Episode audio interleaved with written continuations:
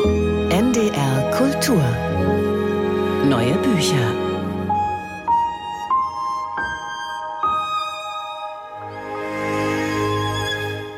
Han Kang aus Südkorea schreibt schon seit vielen Jahren.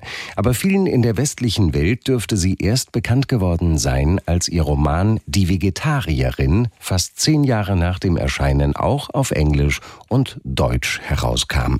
Dafür wurde Han Kang unter anderem mit dem renommierten Man Booker International Prize geehrt. Nun gibt es die Übersetzung eines bereits vor längerer Zeit in Korea erschienenen Romans Griechisch Stunden. Er handelt von einer Frau, die nicht spricht. Danny Marquez Marsalo hat das Buch gelesen. Ein Altgriechischkurs in Seoul. Der Lehrer ermuntert eine seiner Schülerinnen vorzulesen, was an der Tafel steht. Sie bewegt die Lippen. Mit der Zungenspitze befeuchtet sie die Unterlippe.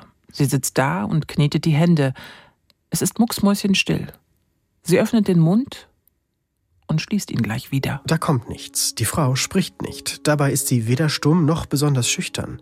Sie hat das Sprechen einfach eingestellt. Sie ist deswegen in Therapie. Wenn der Therapeut etwas sagt, worauf sie reagieren muss, dann schreibt sie es ihm auf. Sprache und Sprechen, das ist ein mangelhaftes Konzept, erzählt Han Kang in einem Interview mit Pen America. Sprache ist unzuverlässig. Wenn man sehr exakt sein möchte, dann versagt man jedes Mal.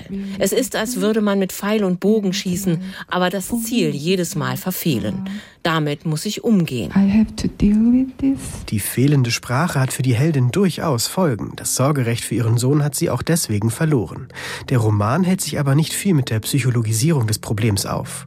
Ein schlankes Buch. Passenderweise könnte man sagen, nur das Nötigste wurde hier aufgeschrieben, damit man folgen kann. Und dennoch ist Platz für einen zweiten Helden, den Griechischlehrer mit deutscher Vergangenheit. In diesem unsäglichen Land muss man sogar Fremde anlächeln. Ich mag nicht mehr lächeln.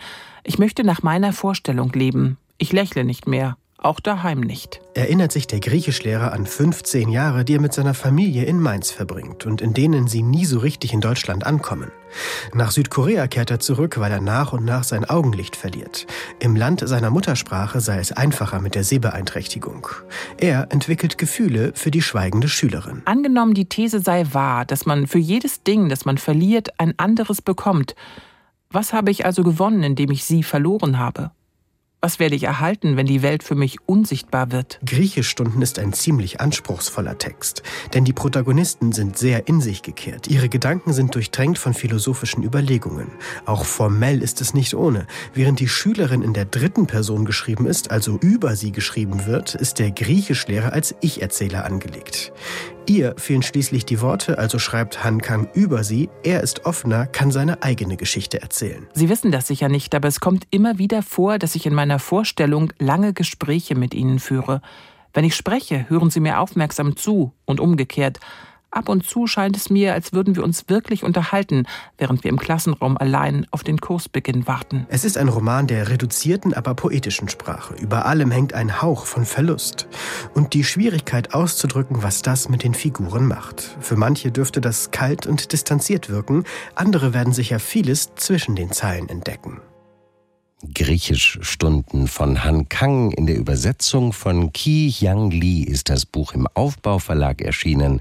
Es hat 192 Seiten und kostet 23 Euro. Diese Angaben finden Sie auch auf ndr.de slash Kultur. NDR Kultur